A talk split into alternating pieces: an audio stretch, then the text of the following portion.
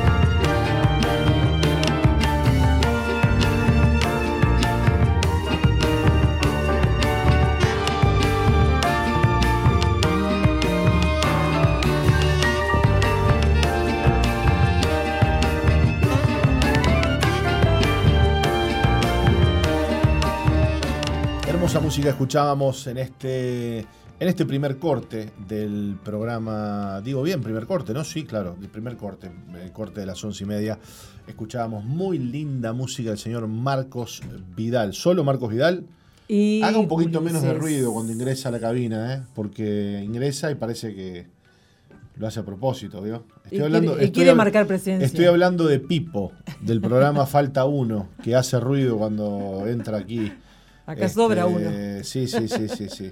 Eh, cierre despacito, ahí está. Estas son cosas que suceden aquí en la radio en vivo e en directo. En radio verdad. pensamos que después de tantos años de, radio, Pipo no sabe que tiene que abrir despacito, entrar, no vaya a hacer cosas. Pero bueno, lo vamos a perdonar, Roca. Exacto. Cuéntenos. Bueno, saludamos a mm, nuestros hermanos de la Estanzuela que nos saludan, Carolina Espósito desde Massachusetts, USA, a Rosa Villasante, a Telvina Caballero desde eh, Haití, que también nos están escuchando. Les saludamos a todos ustedes. Bueno, les recordamos que, mm, que bueno, el apóstol va a estar visitando el interior del país, que va a estar en la ciudad de Durazno en el día de hoy, que mañana va a estar en la ciudad de, Rivera. y que eh, el día el domingo, el domingo en Salto va a estar en la ciudad de Salto. Bien, bárbaro. Bueno, ustedes pueden comunicarse con nosotros al 094 929 mandarnos un mensaje, sino saludarnos a través del streaming que estamos haciendo en MBTV y SOE 915, porque en realidad sería 91.5, ¿no?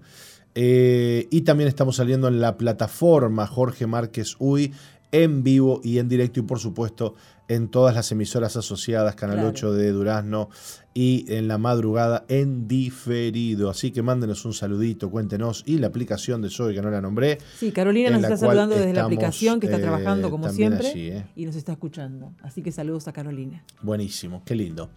Bueno, muy bien, vamos a, compartir. Eh, bueno, hoy tenemos la lectura de la prédica, ¿eh? así que a las 12 estaremos leyendo para ustedes la prédica titulada Asegura tu pasaje a la eternidad, pero antes vamos haciendo un, poco de...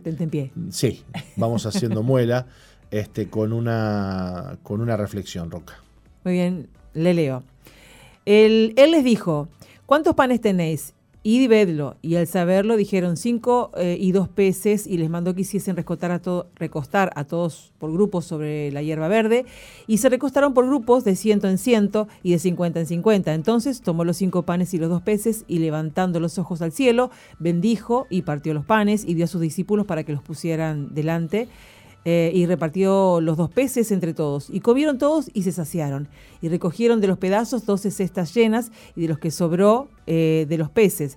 Y lo que comieron eran cinco mil hombres. Esto está en Marcos 6, 38, 44. Bueno, sin duda que la necesidad o una de las necesidades eh, más grandes en nuestra vida y servicio es que la bendición de Dios repose sobre nuestras vidas, sobre lo que hacemos Eh, y podemos decir que no hay una necesidad más grande que eso, porque si no, entonces, eh, ¿a quién vamos a bendecir? Si Dios no derrama su bendición, su multiplicación, ¿no? Podemos decir que la bendición eh, es el obrar de Dios cuando no hay ninguna razón para explicar su obra o su obrar, ¿no? Es esa, ese mover de Dios, ese milagro que Dios hace de forma, este, ¿cómo le puedo decir? Bueno, porque se le antoja a Él, porque Él quiere que así sea. Entonces no hay una explicación, no hay un por qué Él derrama su bendición y lo hace, ¿no? Porque bien podría Jesús haber, en esta escena, haber despedido a la gente. ¿O no? Vayan a su casa, coman allá, compren algo en el camino, qué sé yo. Sin embargo, eh, Él decide bendecir. Decide bendecir, ¿no? Así que eh, necesitamos esa bendición. Leemos, por, por ejemplo, sabemos que por 10 pesos podemos adquirir algo que vale 10 pesos. Pero si no hemos pagado los 10 pesos y no obstante recibimos algo por el valor de un millón de pesos, no tenemos base racional para nuestros cálculos. Mire qué interesante. Entonces vamos entendiendo que la bendición de Dios es aquello que sucede en nuestra vida por obra de Dios que no tiene base en la razón, o sea, que no se puede explicar. Claro. Eh, no, me pasó tal cosa. Hay gente que, bueno, cuando cuentan un testimonio, este, a veces sucede que, que vos sacás cuentas y decís, no sé cómo pasó esto, no sé de dónde saqué el dinero, no sé cómo hice, pero se pagó. ¿No? Vino tal bendición, ¿no? Cuando cinco panes proveen para cinco mil personas y luego sobran doce canastas llenas de, comida, ¿no? Entonces, este, el fruto de nuestro servicio está fuera de toda proporción con los dones que nosotros disponemos. ¿eh? O sea, Nuestros recursos, ¿cuáles eran? Bueno, cinco panes y tantos peces. Bien. Comieron cinco mil personas sin contar las mujeres y los niños. Y encima sobró comida. Eso es bendición. ¿Mm? Visto de otra manera, podríamos decir que cuando contamos nuestros fracasos y debilidades y nos damos cuenta que no debería haber fruto alguno de nuestras labores, y no obstante hay fruto, eso es bendición. Yo me acuerdo las veces que en los comienzos del ministerio, ¿no? Cuando siempre llegaba visita a la casa de los pastores, ¿no? Cuando yo vivía con ellos, todo el tiempo había gente, todo el tiempo llegaba visitas. Entonces la pastora estaba cocinando y dice, y el, eh, el papi trae gente, vamos a cocinar. Y claro, la pastora veía lo que tenía y decía, Señor, multiplica, Señor, multiplica. Y resulta que no había mucho pero la pastora oraba con fe y el Señor multiplicaba hasta el punto que comíamos poquito y nos llenábamos todo. O sea, digo, pastora, ¿cómo Dios te responde? ¿no? Porque no había casi nada para cocinar en los primeros tiempos donde costaba mucho todas las cosas y allá la pastora, Señor multiplica, Señor multiplica la comida. Resulta que nos llenábamos y bueno, y nos saciábamos de la bendición. ¿Cuánto tenemos que anhelar la bendición de Dios? Yo anhelo la bendición de Dios para mi mm, vida, Roca. Eh, soy consciente que si Dios no me bendice, de nada sirve lo que hago, ¿no? Que, Él derrame bendición sobre nosotros. ¿Te acordás la, oración de Javes? Sí. ¿Eh? La oración de aquel sujeto llamado Javes que oró y le dijo, Señor, ¿no? si tú me bendijeres, ¿eh? si tú me guardares. Y dice la Biblia que Dios lo bendijo a Javes y lo multiplicó. La vida de Job, aquel hombre que tenía todo y se quedó sin nada de un día al otro. Y dice la Biblia que Dios le devolvió el doble. Y curiosamente hasta habla de la, de de la belleza de las hijas. Mm. Dice que luego tuvo, porque murieron todos los hijos de Job, dice que luego tuvo hijas que eran, escuche, las mujeres más hermosas sobre la tierra. ¡Pah! ¿Quién habrá salido, eh, salieron a medir ahí a calcularle la belleza a las hijas, no? Eran las Miss Universo de, de la época. Yo me ¿Eh? río porque yo le digo, señor, ¿qué pasó acá? ¿Qué pasó acá? Ah, por mi casa, por mi casa. por mi casa no pasaste. No, por la mía llegó, llegó, llegó la bendición. mis ah. tres hijas son, no le diré las más hermosas del mundo, pero mm. este, andan ahí. ¿no? pero yo disfruto todos los días, porque la bendición de Dios la disfrutamos todos los días. Claro, claro. la, disfrutamos al despertarnos primero. Sí. Al, al poder respirar al, abrimos nuestros ojos y tengo un techo sobre mi cabeza, tengo una Claro, cama calentita, claro. Puedo desayunar, puedo almorzar, puedo, puedo cenar, tengo mi casa, un abrigo, Bueno, un que, refugio, sabés que ayer. tengo a eh, mi hija. Sí, sí, sí, sí. Bueno, pero cerrando el tema este de la belleza, cómo aún la belleza es una bendición, ¿no? Este, y, y cómo. No me hagas ¿eh? sentir mal. Pero Roca, ¿por qué dice? Pero, Ah, No, está bien, está bien, sigue, sigue. pero a los ojos de Dios usted, Claro, usted sí. es linda. Claro. Qué consuelo, ¿no? Ay, padre mío. Bueno, pero también está aquello, Roca, que tenemos que decirlo, que, que los estereotipos de belleza, ¿quién los, ¿quién los controla? ¿Quién los dice? Porque hay mucha gente que nos escuchará que dirá, bueno, yo soy feo, yo soy fea. ¿A los ojos de quién sos feo, sos fea, no? ¿Hay personas feas? Respóndame esa pregunta. Respóndala usted. ¿Hay Me quiere meter en una encrucijada. No, yo creo que no, yo creo que no, creo que no, Dios no hace cosas feas. Dios no, No, hace no, cosas claro, feas. no, no. Así que eh, Dios hace todo con propósito. vio cómo es esto. Sí. Bueno, salgamos de- del embrollo de la belleza. Y no, le iba a decir que este, no, no, no suelo escuchar muchas prédicas de, de Dante Gebel, no, no, no escucho mucho. No suelo escuchar muchas prédicas de nadie, la pura verdad. Este, de, de- de- así de internet no escucho mucho. Pero me gustó mucho una prédica, la, la- la última creo que habló del dinero, Cash Luna, este, y, y contaba algunas cosas muy interesantes. Este, él estuvo, él- bueno, de hecho él tiene escuelas en África, en Uganda. ¿Quién? Eh, eh, perdón, Dante eh, Gebel. Dante Gebel. Dante Ah. Gebel. ¿Dije Cash Luna? Sí. No, porque claro, la prédica se llamó Hablemos de Cash. Ah, Este, ah. Bien como para Sí. eh, el clickbait, ¿no? Este, usar esos títulos para. Este, hasta Cash Luna creo que le comentó ahí, por favor no hables mal de mí. Pero en realidad lo que él iba a hablar del dinero, de la mayordomía de la administración. Y, y él contaba que fue a África a fundar esas escuelas y que se encontró con gente que come barro con aceite. Ah, sí. Este, es muy común en África hacer agarrar un barro, un barro que encuentran allí, lo, lo amasan un poco, lo refinan, le ponen aceite, lo dejan secar al sol y se lo comen como una galleta. No tiene ningún, ningún aporte nutricional, pero bueno, por lo menos llena el estómago Los sacia, claro. y, y- y- y sacia, ¿no? Se- quita el dolor que Mm, produce el mm. hambre. Y dice que él se vino sacudido, sacudido de ver esa, esa pobreza y dijo, yo soy millonario, Sí. tengo un celular, tengo una casa, este, tengo, eh, tengo hijos, tengo un techo, tengo, como dijiste vos recién, ¿no? Sí. Tengo una cama donde dormir. Este, y, y hablaba de cómo a veces este, no entendemos lo que es realmente ser rico, ¿no? Y, y él decía, nuestro, esos niños eh, comen el barro con aceite, dice, y nuestros hijos se quejan porque otra vez tienen que comer eh, fideo, macarroni. Sí. Este, Sí, si no le gusta comer la comida de, eh, que claro, comiste hoy al no, mediodía. no, noche tomate no, tom- tomate no, no me des tomate.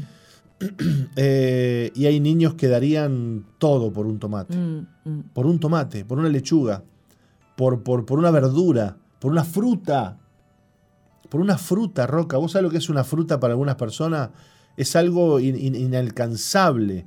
Este, eh, eh, me acuerdo que habían venido lo- los chicos de, de- de, de estas bandas de República Dominicana y, y- y en el campamento, eh, porque es época también y, y hay mucha manzana en Uruguay, servíamos los, las- los boles con manzana y dice, uy, fruta de millonarios, decía. ¿Ah, sí? Ellos tienen mucho mango, mucha papaya, pero no tienen manzana. Dice que la manzana es considerada una fruta de lujo, de la gente rica, rica. La gente que come, vos ves la vez comiendo manzana, decís, este es millonario, es Bueno, rico. para porque- nosotros la papaya. y el para mango nosotros el mango y la papaya es incomparable. ¿no? Bueno, un mango te vale Un 500, mango. sí, 500 pesos. Y yo les contaba eso también, ¿no? Que acá en la fruta que ellos tiran y se les pudre, para nosotros es un, lujo, ¿no? Cómo, cómo todo es cuestión de perspectiva en la vida, ¿no? Este, vos de repente te quejás y no, porque yo quisiera otra casa, otra- y otro que ve lo que vos tenés dice, Sí. ¿cómo yo quisiera tener eso? Exacto. Millones de personas. Entonces él decía, eh, Dante Gebel decía, en Estados Unidos, dice, los cristianos oramos cosas que nadie ora en el mundo, dice. Por ejemplo, oh Dios, dame otro auto porque el auto que ando. Y en Estados Unidos, el, el auto más pobre de Estados Unidos es un lujo para nosotros. Claro. Dice, y hay países donde la gente ora no por el auto, ora por los frijoles, ora por el arroz. Señor, dame arroz porque no tengo para comer.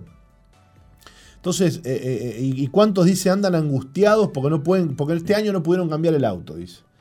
Cuando hay personas que no pueden comer, que no tienen para comer, que no tienen dónde vivir, que viven bajo, un, bajo una tela, bajo el, su casa es una tela, un techo de tela, de, de, nylon.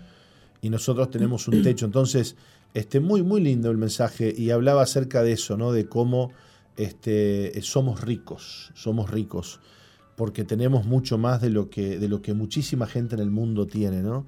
Entonces, la, hablando de la bendición de Dios, eh, ¿cuánto la necesitamos? ¿no? Porque a veces Dios nos bendice y no somos conscientes, Roca, de que somos gente bendecida. Claro.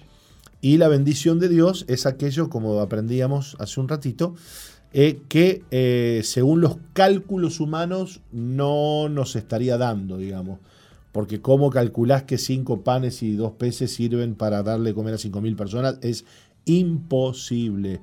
Y la bendición de Dios hace eso.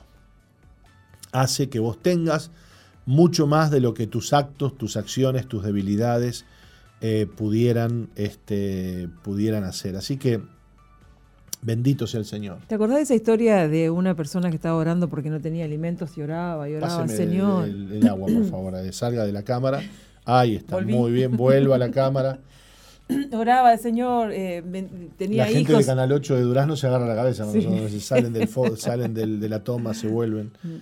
Y oraba esta, esta persona porque tenía hijos y no sabía qué poner sobre la mesa, y bueno, y oraba, y había mm, una persona que no creía en Dios y que, y que estaba cansada de escuchar a esta persona orando, y, bueno, y dice, yo no creo en Dios, dice, pero eh, le, voy a comprar, dice, pero le voy a decir que fue el diablo que le mandó esta, esta comida.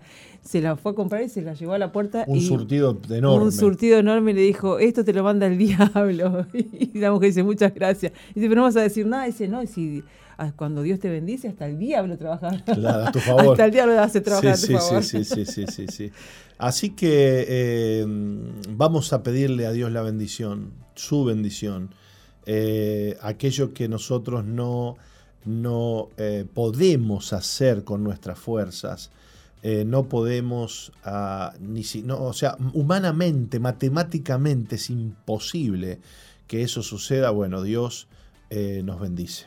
Dios derrama su gracia, Dios derrama su bendición sobre nuestras vidas. Vamos a la pausa, Roca, y cuando volvamos estaremos leyendo para ustedes Asegura tu pasaje a la eternidad. Muy bien. Estás en la sintonía de CX218, Zoe FM 91.5 Gospel Music.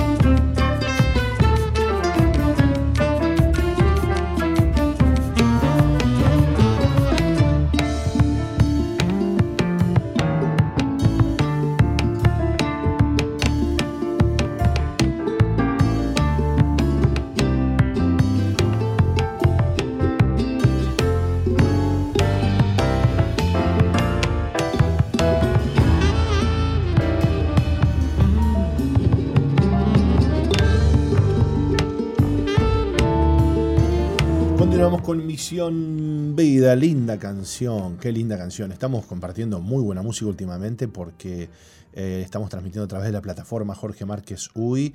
Bueno, también estamos a través de MBTV y SOE 915 en, en Facebook, pero bueno, este, hacemos ahí unas cuestiones por, el tema del copyright. Eh, Roca, hoy es viernes y usted sabe que los viernes este, compartimos y leemos para la audiencia la prédica que el apóstol compartiera y predicara el domingo pasado. ¿No? El domingo pasado pasado. Esta, es, esta tiene dos domingos, está, está un poquito ya, está duro el pan. Hablando de pan, la palabra de Dios es el pan, eh. pero es un pan que no envejece. Bien, bien, bien, me arregló, me arregló el chiste que yo hice. Muy bien, muy bien. Bueno, esta prédica se titula Asegura tu pasaje a la eternidad y dice así.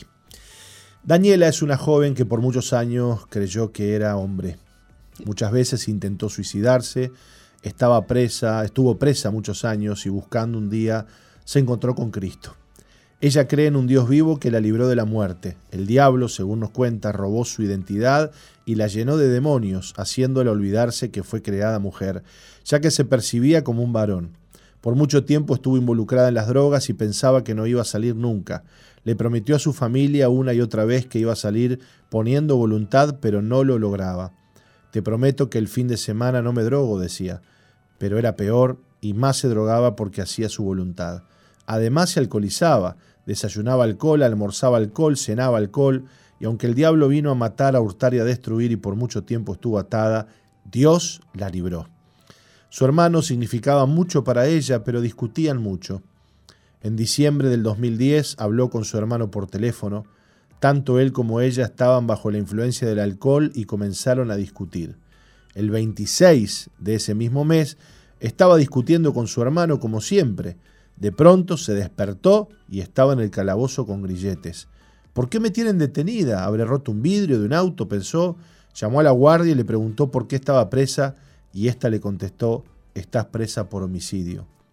En ese momento cayó al piso conmovida pidiéndole perdón a Dios porque prefirió hacer su voluntad y no la suya.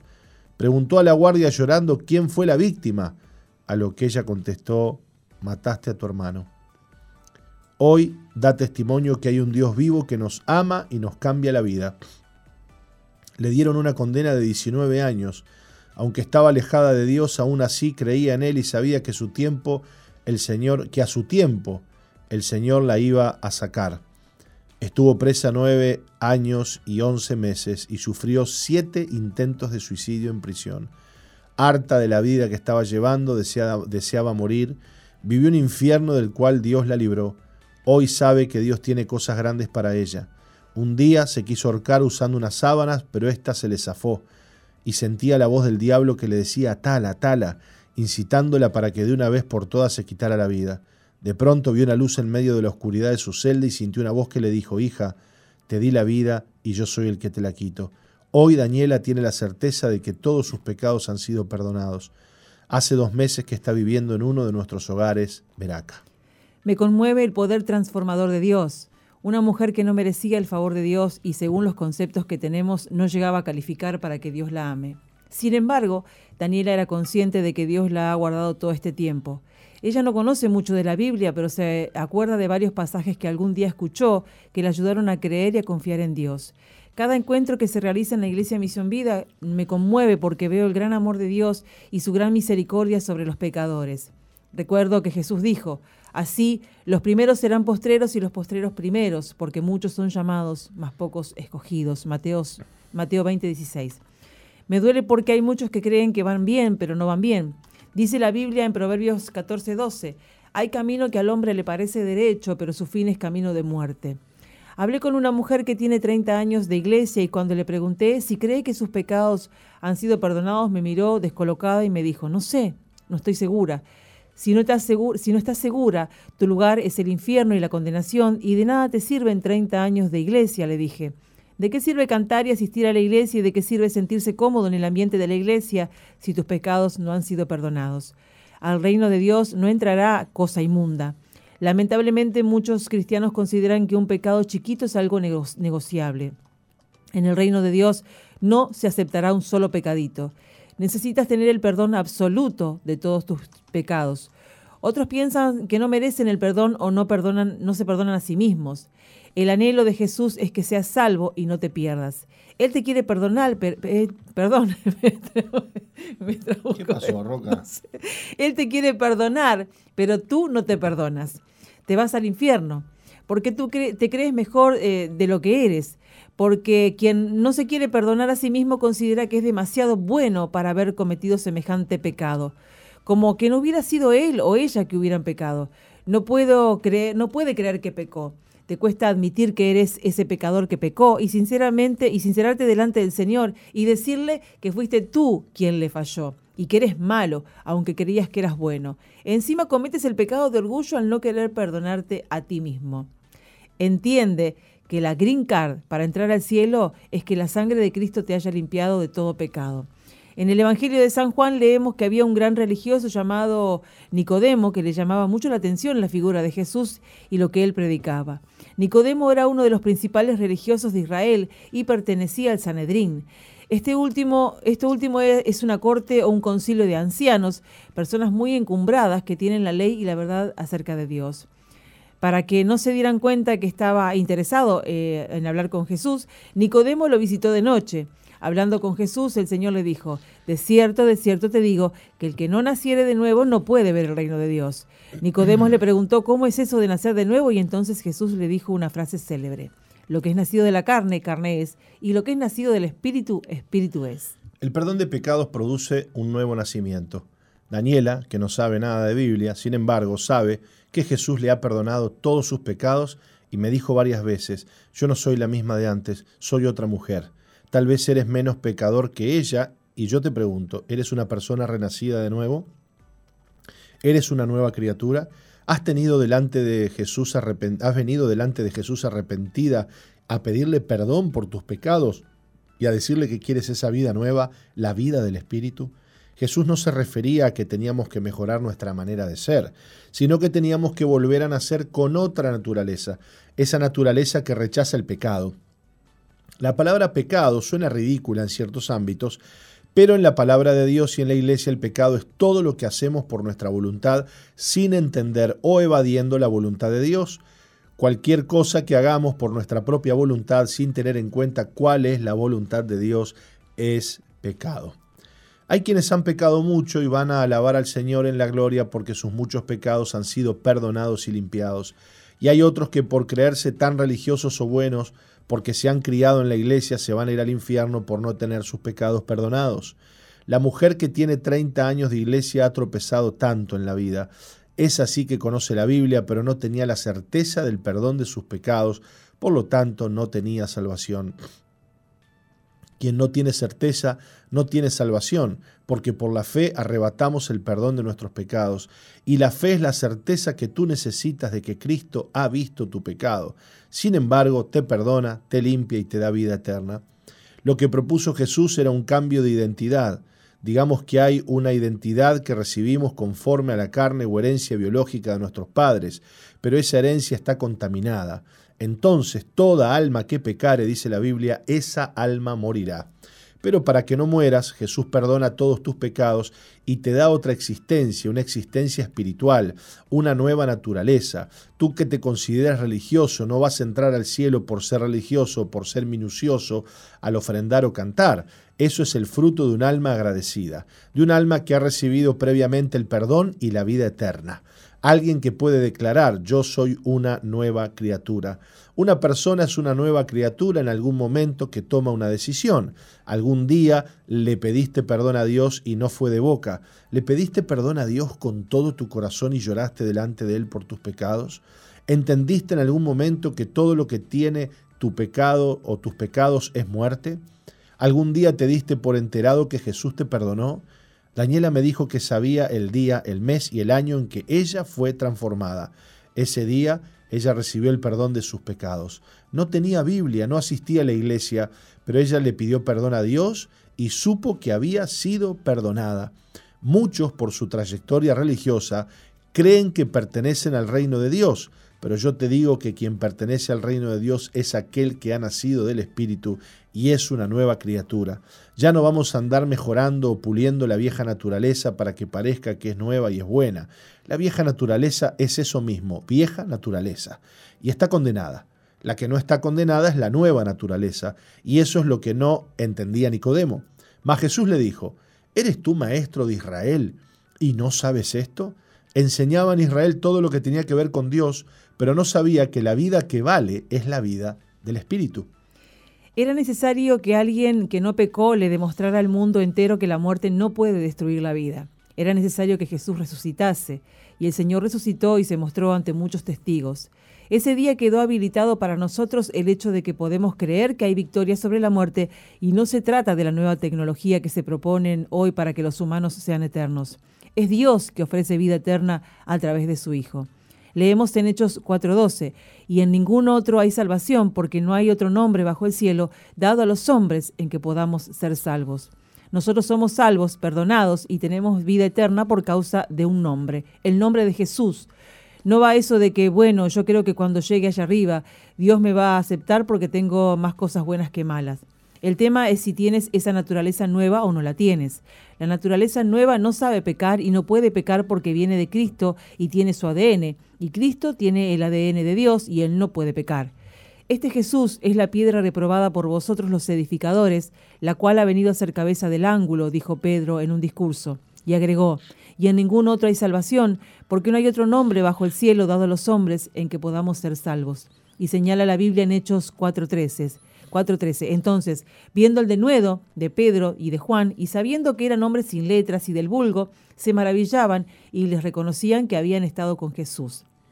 Hablaban como Jesús, caminaban como Jesús, hacían sus obras, resucitaban muertos como Jesús, sanaban enfermos y echaban fuera demonios como Jesús. Esos son los hijos de Dios. Son los que brillan en medio de la oscuridad y que no se acobardan a la hora de enfrentar las mentiras y los engaños del mundo.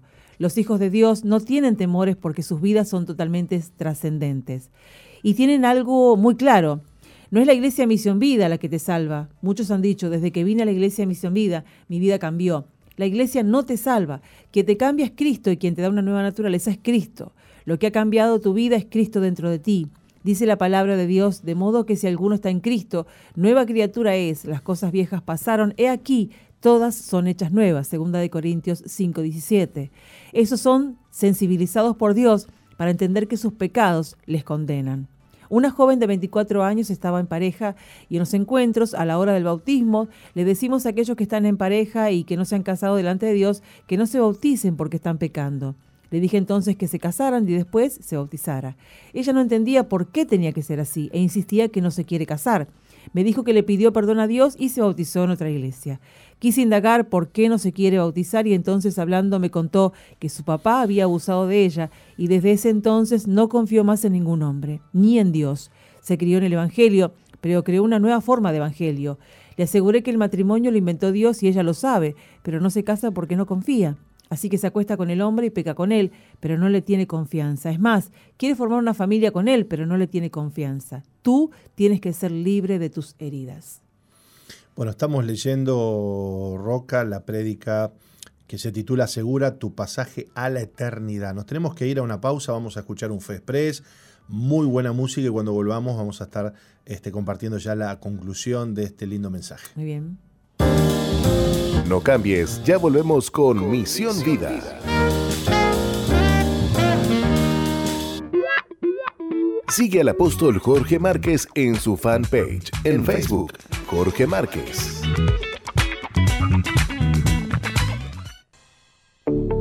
Estás en la sintonía de CXD 218, SOE FM 91.5, Gospel Music.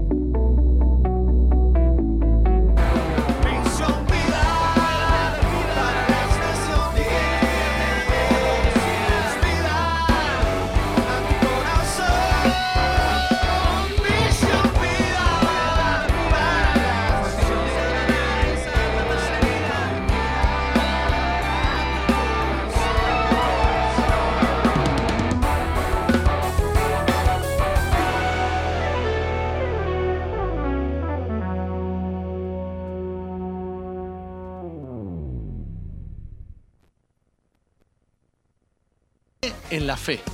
Fe en Dios, no en la pavada. La Biblia afirma categóricamente que el que no cree en Dios es necio. Lo dice así. Dice el necio en su corazón, no hay Dios. Es una necedad. Y ahora que vemos las, los misiles y las bombas de esta guerra entre Ucrania y Rusia, ¿qué producen las explosiones? ¿Podrá una explosión producir un paisaje como el que está detrás de mí? Creer que todo se formó de la nada, aleatoriamente. Ni la ley de las probabilidades en la matemática te lo permite. Sin embargo, el hombre es muy cabezón. Lamentablemente, el hombre se ha vuelto contra Dios. Y Dios todo lo que ha hecho, lo ha hecho para que el hombre lo disfrute. Todo lo que ha hecho en el planeta Tierra es hermoso. Pero los hombres prefieren creer que todo salió de una gran explosión. Cuánta necedad. La Biblia dice que para conocerlo a Dios es necesario acercarse a Él con fe. El que quiera acercarse a Dios, el que quiera alegrar a Dios, crea en Él. Acérquese a Él no dudando nada, porque el que duda, dice la Biblia, es como la onda del mar, que va de acá para allá y es arrastrado por pensamientos, por sentimientos. Los pensamientos del hombre y los sentimientos del hombre divagan. Un día te amaneces con el pie izquierdo y amaneces pensando una cosa. y, otro día amaneces con el derecho y piensas otra. Un día crees que amas a tu esposa como nadie en la tierra y que y que bueno, es, es lo más sublime que hay en la tierra. Y otro día estás pensando, este, ¿qué habré tenido yo en la cabeza para amarte? Para decir que te amaba. Lamentablemente, el hombre en su corazón divaga. En un momento el hombre está sobrio y razona bastante bien. En otro momento se toma medio vaso de cerveza, un vaso de cerveza, y delira, cambia. El hombre cambia con la temperatura, eh, con la humedad ambiente, eh, con lo que comió, con lo que comió hoy al mediodía. El hombre no es estable. El hombre necesita dirección, dirección divina.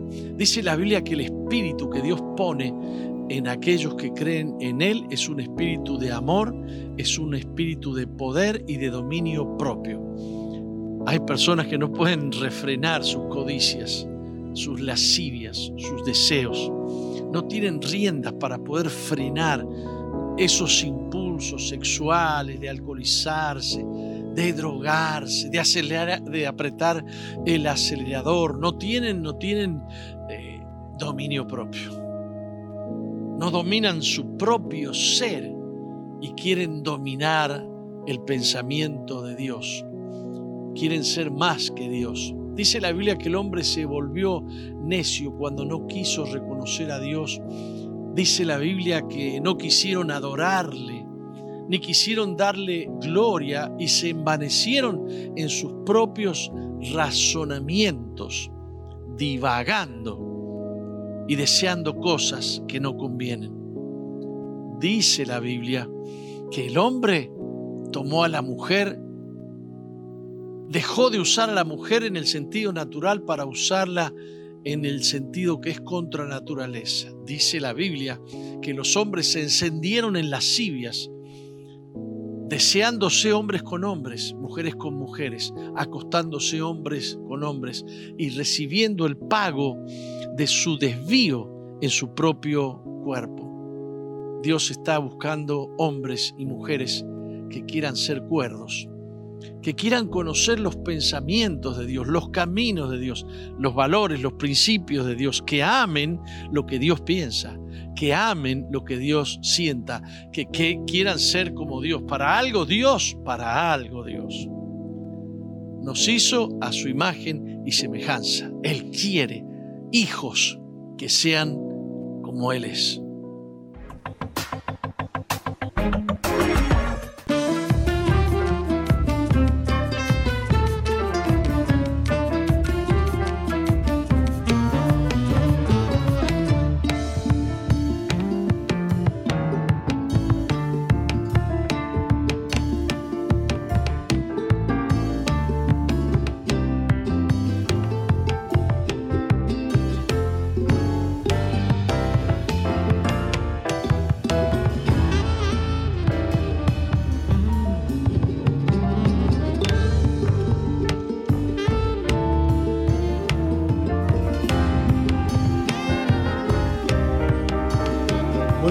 Continuamos después de este Fest Prex y la linda música del señor Redimidos con Evan Kraft. Un temón, contentos por disfrutar muy linda música con ustedes. Bueno, estamos, Roca, como todos los viernes, compartiendo la lección, la prédica, asegura tu pasaje a la eternidad, así se titula este mensaje que ustedes pueden encontrar en la plataforma de Jorge Márquez Uy. Este, se suben rápido, creo que no sé si a los dos días, este, después de predicarse, ya está subido la prédica, ¿eh? Sí, Moni es muy. La prédica no, no escrita. Ah, la prédica. El mensaje en video, ¿no? Ah, no lo sé. Sí, sí, sí, sí, sí, sí, sí, sí. Yo le digo sí porque están, se hacen las publicaciones con el link, ¿vio? Ya está la prédica, papá, del domingo. Así que ustedes la pueden encontrar, sin duda esta, esta prédica está en, YouTube para, que ustedes la puedan compartir. Bueno, igual la prédica escrita está en, la, en la página de Misión Vida, ¿no? Es verdad, es verdad. Bien, leemos la conclusión. Sí. Dice así, viene a mi memoria la historia de un joven que tiene 10 hermanos y uno de los más grandes lo abusó. Tiene muchas razones para odiarlo, pero él dijo, no puedo odiar porque el odio me condena a mí. Y decidió perdonar porque Dios le enseñó el camino del bien. Cuando llega el Espíritu Santo a la vida de alguien, le cambia la cabeza. Tienen razón cuando dicen que les lavamos la cabeza a las personas. Es que si Cristo no te cambia la cabeza, seguirás pecando. Si Él no es tu Señor, seguirás haciendo la tuya. Dios quiere que pertenezcas a su reino y en su reino se hace su voluntad. Somos parte del cuerpo de Cristo, por lo que cada miembro no puede hacer lo que quiere, sino lo que mm, somos parte del cuerpo de Cristo, por lo que cada miembro no puede hacer lo que quiere, sino lo que yo le ordene. ¿Quién será el Señor diciendo eso? No, eso sería el, cerebro, ¿no? Que le ordena. Ah, bueno, bueno, muy bien. Este, la transcriptora, este, vaya, ponga un, póngale una rayita ahí después para revisar, revisar, revisación. Ningún miembro se mueve independientemente. Claro, está hablando del cerebro, ¿no? A ver, volvamos un poquito atrás y podemos, este, vamos a quebrar una lanza por Roxana. No, no, eh, me lo corrigió la jefa. ¿eh? Ah, sí. A ver, Dios quiere que pertenezcas a su reino y en su reino se hace solo su voluntad. Estamos bien hasta ahí. Somos parte del cuerpo de Cristo, por lo que cada miembro no puede hacer lo que quiere, sino lo que yo le ordene. Bueno, mm, bien. Eh, pongamos ahí, después hacemos un análisis. Si no tienes la certeza del perdón de tus pecados, es en vano que asistas a la iglesia. Y no te estoy echando, eh, echando ni mucho menos, dice el apóstol. Te pido que reflexiones. Dios quiere perdonarte y darte vida abundante. Bendito el día que le dije a Dios que no quería que se hiciera más mi voluntad. Y bendito el día en que Dios tomó en serio esa oración. Ese día cambió mi vida. Desde ese día Dios comenzó a tratar conmigo y me llevó al propósito que Él tiene para mí. ¿Le autorizarías a Dios a que quite de tu vida lo que Él quiera y haga lo que quiera de ti? De modo que no se haga tu voluntad sino la suya. Dios le prometió a Abraham un hijo. Tenía 99 años y ya no podía, mas Dios le dio promesa y le dijo que del hijo que le daría saldría una gran descendencia. Entonces Abraham tuvo un hijo y le puso por nombre Isaac. Y cuando Dios vio que Abraham amaba demasiado a ese hijo que fue un don, cuando vio que se desvivía por ese hijo y lo descuidó a él, un día le pidió que lo sacrificara sobre un altar. Dice la Biblia que nuestro Dios es fuerte y celoso. Tú tienes que amar a Dios más que a cualquiera otra eh, cosa en el mundo. Si no, no cuentes con Él. ¿Eres de Dios o no? Al reino de Dios entrarán aquellos que hacen su voluntad y Dios quiere tu corazón. Él quiere tu decisión. Haz una oración en esta hora y dile al Señor, Padre, renuncio a mí y a mis deseos, renuncio a mi voluntad y abrazo tu voluntad.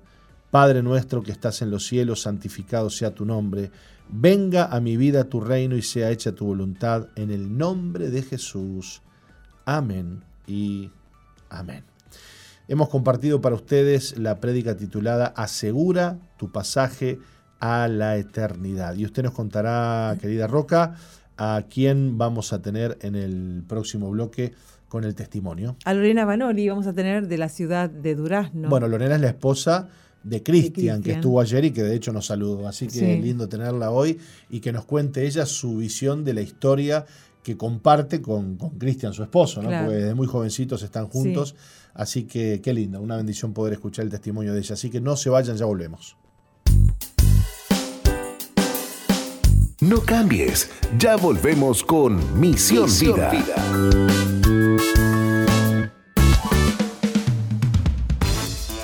Sigue al apóstol Jorge Márquez en Twitter e Instagram, arroba Jorge Márquez, Uy, Y suscríbete al canal de YouTube Jorge Márquez. Jorge Márquez.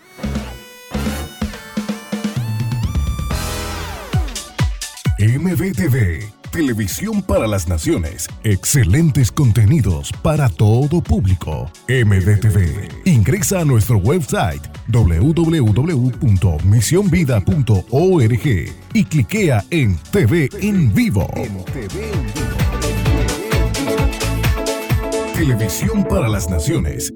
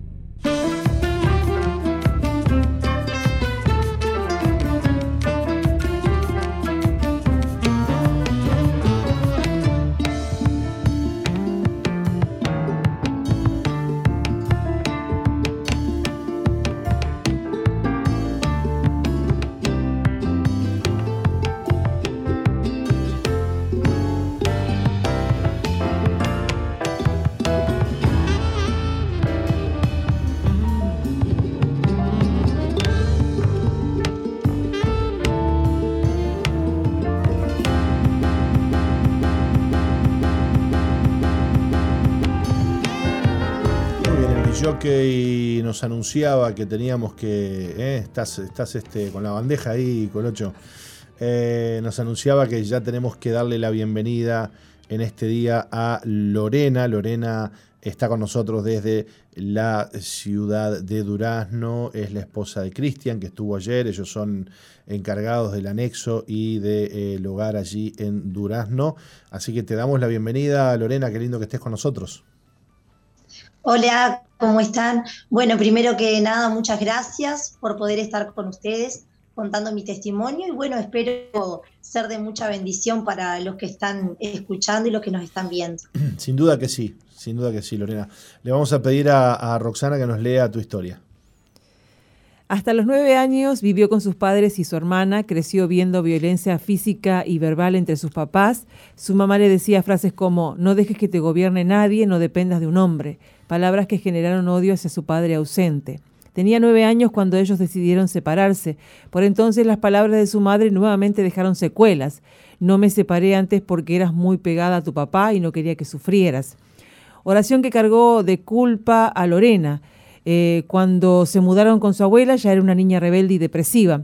Solo bastó que un día su madre le diera el sí para salir. Desde ese momento inició una vida en la calle para una niña. Pasó su adolescencia queriendo llenar el vacío con salidas, bailes, alcohol y novios, y a sus 16 años conoció a quien hoy es su esposo y el padre de sus hijas, Cristian. Por entonces él consumía drogas y ella empezó a consumir cocaína. Pero por temor a perder el control, Lorena dejó de consumir, no así su novio, quien con eh, serios problemas de adicción buscó ayuda en un hogar veraca. Lorena, por su parte, estaba en profunda depresión y una amiga la invitó a la iglesia. Continuó eh, congregándose y estudiando. Dios la libró de la depresión, del odio y de ataques de pánico. Luego se casó con Cristian y ambos tomaron la decisión de ingresar a Veraca como matrimonio voluntario. Allí se recibió de maestra. Hace dos años que su papá falleció, pero tuvo la oportunidad de bendecirlo y hablarle de Jesús. Dios los desafió a ser encargados de su obra en el departamento de Durazno y están agradecidos, confiando que Él hará grandes cosas. Bueno, qué lindo, qué lindo que hoy estés contando esta historia, Lorena, tan, tan dura desde tu niñez. Hablanos un poco acerca de, toda esa violencia que tuviste que vivir desde muy pequeña. Eh, bueno, yo como ahí dice mi testimonio, eh, me, crié con mis padres y mi hermana, eh, pero bueno, me crié viviendo mucha violencia, mi, mi, papá golpeaba mucho a mi madre, este, al punto de mi madre estar 10 o 15 días encerrada en un cuarto para que nadie la viera por los golpes que ella tenía. Mm. discutían mucho, todo el tiempo estaban discutiendo y bueno, con, mi hermana muchas veces nos encerrábamos en, nuestra habitación para eh, escuchar un poco menos todo ese caos que estábamos viviendo, pero bueno, la realidad es que nos criamos así, eh, viviendo, viendo eh, todo lo que, lo que estaba pasando y con mucho... porque que todo niño quiere ver a sus padres felices y, y vivir en una casa donde, donde, haya paz, ¿no? Pero bueno, eh, mi niñez fue todo lo contrario y bueno, y así me crié, viendo eh, cómo se insultaban, este, y bueno, y, los golpes que era algo ya habitual para ellos, ¿no? Mucha violencia entonces en tu, en tu niñez, digamos. Sí, sí, sí, mucha violencia. ¿Cómo te afecta esto a vos de niña? ¿Qué cosas Empezar, te este, volviste rebelde, ¿qué cosas pasaron en tu vida? Sí, sí, yo eh, comencé eh, a ser una niña muy solitaria, porque me escondía en ciertos lugares para no ver, para no escuchar, eh, para que no me doliera tanto, porque lo único que hacía era llorar todo el tiempo cada vez que, pasaba una situación así, entonces me empecé a encerrar, este, empecé a ser solitaria, a, a buscar mis lugares donde, donde poder estar tranquila, por así decirlo, pero eso no hizo nada más que que la angustia se apoderara de mí y, la depresión también. Comencé a, ser solitaria, me angustiaba por todo, muy depresiva, todo me afectaba, este, y bueno, y sin lugar a dudas, muy rebelde, ¿no? Este, quizá por, por no saber qué hacer en esos momentos, este, me convertí en una niña muy rebelde. ¿Y qué cosas este, llegaste a hacer en esa rebeldía que tenías? Y bueno, este, esto fue todo antes de que, de que ellos se separaran, ¿no? Eh, me volví contestadora, este, golpeaba las puertas, cuando me rezongaban tiraba cosas, ya a lo último en las discusiones de ellos, este, me entraba una impotencia y, rompía cosas, este, cosas que estaban a mi alcance, golpeaba las puertas, ya te digo, eh, y me encerraba a, estar sola. Qué bárbaro. Eh, cuánto, cuánto dolor ¿no? había dentro tuyo y que, y que sin conocer a Dios no sabías tampoco cómo, cómo ibas a, sacarte eso de encima, ¿no? Tal cual. O, escuchaste, o escuchaste de Dios alguna vez en tu niñez. No, no, no. En mi niñez nunca, nunca escuché de Dios. Este, eh, obviamente ellos, ellos tampoco, entonces no, no sabían eh, si ellos no sabían cómo hacer, imagínate nosotras, ¿no? Nosotras hablo de, mi hermana y yo. Claro. No, no, no encontrábamos la, la, salida ni la solución y vivíamos en ese círculo junto con ellos. Ahora, todo esto, toda esta rebeldía y esta, esta cosa, este resentimiento también te lleva a vos a meterte y a involucrarte con un chico que, era un traficante de drogas, porque Cristian, bueno, hoy es una bendición, pero en aquella época era un peligro. Sí, tal cual. Mis padres, eh, cuando yo tenía nueve años, ellos deciden separarse. Este, y cuando yo le pregunto a mi madre por qué ella no lo había hecho antes, ¿no? Porque durante mis nueve años lo único que, veía era eh, esa, eh, esa violencia. Y ella en un momento me dijo, no lo hice antes porque vos eras muy apegada a tu padre y tenía miedo que sufriera. Me hacía ese tipo de, de contestaciones. Entonces, además de todo lo que yo vivía, me cargué con una culpa inmensa eh, y bueno, y yo creía que era la culpable de todo lo que ellos habían vivido. Ahí ellos este, se separan, nos vamos a vivir en la casa de mi abuela, pero bueno, ya eh, lo que había en mí seguía siendo y, es aún peor, este, empeoró. Eh, al tener esa falta de, padre, este, eso empeoró y me hice más rebelde, empecé a salir este, con nueve o diez años, yo ya ya mentía, salía a la calle. Y bueno, y ese vacío yo lo intentaba llenar con, eh, con todo lo que se me cruzara en el camino. Qué fuerte. Y, sin alguien que te parara, ¿no? Que te dijera, este, ¿qué estás haciendo, Lorena? Sin que te pusiera límites, sin que luchara por vos. Eh, qué fuerte lo que estás contando. Bueno, lo cierto es que empezaste a, consumir drogas en algún momento, este, eh, cocaína. Sí, eh, cuando conozco a Cristian, en realidad lo primero yo no sabía que él vendía, que consumía, este, a lo primero no sabía, pero bueno, después cuando me enteré, eh, siempre hubo en mí una soledad tan grande que yo intentaba que ese vacío estuviera lleno, entonces llegué hasta el punto de, salir a consumir con él para no quedarme sola en el lugar donde vivíamos. ¿Consumías con él ahí? Sí, eh, la, depresión y la soledad era tan grande que, que, bueno, eh, dije, para no quedarme sola eh, dentro de la casa, prefiero salir con él y, por lo menos sentirme acompañada, pero llegué hasta, hasta el punto de, de consumir. Qué fuerte. Bueno, lo cierto es que en algún momento llegó la luz a tu vida, ¿verdad? Sí, este, cuando estaba en el peor momento, pero yo siempre digo, Dios nunca, Dios nunca llega tarde, Dios siempre llega justo a tiempo. Este, en una de esas noches de soledad y de depresión que Cristian no estaba en la casa, eh, me hablo con, con, una amiga que hoy es la encargada del hogar que nosotros dejamos allá en, en San José, eh, me hablo con esa amiga y me dice, mirá, abrieron una iglesia, te voy a invitar. Y yo, no, estás loca, una iglesia y Cristian no va a querer ir. Mirá que yo fui, está re bueno y te va a hacer re bien. Bueno, me invitó un grupo amigo este, y ahí conocí a, los pastores y me dijeron, mirá, vos lo que tenés que hacer es ponerle un freno a esta situación, lo, tenés que dejar, decirle que te vas a ir, eh, para que él pueda pedir ayuda, que esto es un poco lo que él contaba él ayer. Claro. Eh, y bueno, y ahí, este, cuando no, e, e, en contra de mis sentimientos, pero lo hice porque me dijeron, ya has probado tanto que algo más que pruebes, ¿qué te va a hacer? O sea, no tenés nada que perder. Y esa era la gran realidad. Eh, así que, que bueno, tomé esa decisión y ahí Cristian eh, pide ayuda. Eh, y bueno, y ahí yo me fui a vivir a la casa de mi madre, pero bueno, ahí em, él adentro y yo afuera, siendo de iglesia, empezó un, un trato muy importante conmigo, que como lo fue perdonar a mi padre, eh, poder restablecer nuestra relación y, lo más importante que es tomar a, Dios como padre, ¿no? aceptaste a Dios como tu papá. Sí, sí, tal cual. Este, Dios me demandó perdonar porque obviamente que en ese momento no lo sentía, pero entendí que, perdonar era una decisión eh, y eso fue lo mejor que me pudo pasar. Qué lindo lo que estás contando. Eh, y, cómo cambió tu corazón? Mm, eh, ¿Qué, qué, cosas empezaste a observar adentro tuyo, vos que empezaron a suceder? Cuando logré perdonar a mi padre, lo primero que, que, experimenté fue una libertad que nunca había, que nunca había sentido.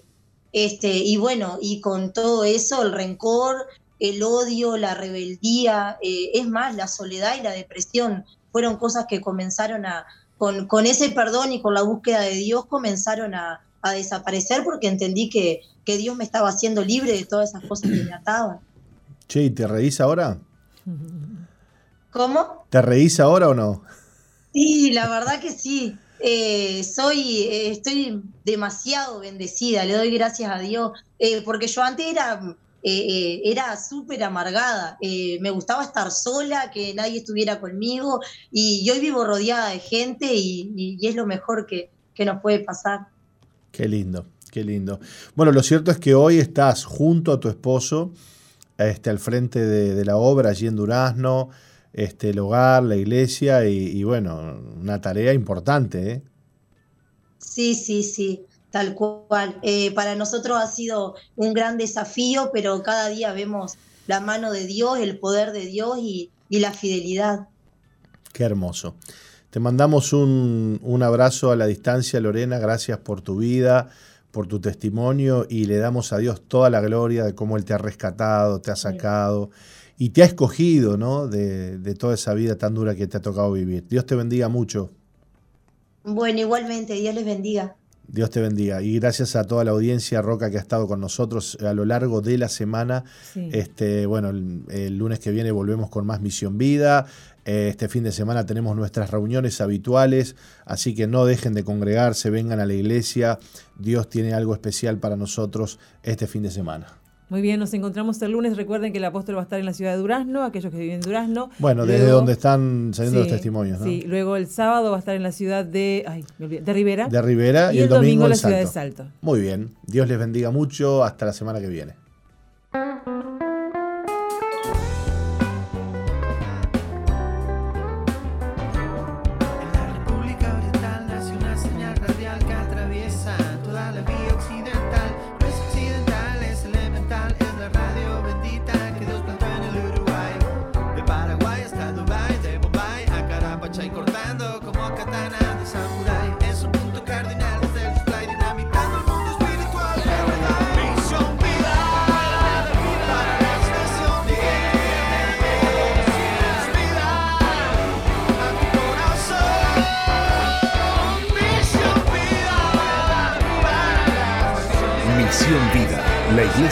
Dios plantó en Uruguay para que juntos alcancemos lo imposible, presentó su programa exclusivo que conduce el apóstol Jorge Márquez.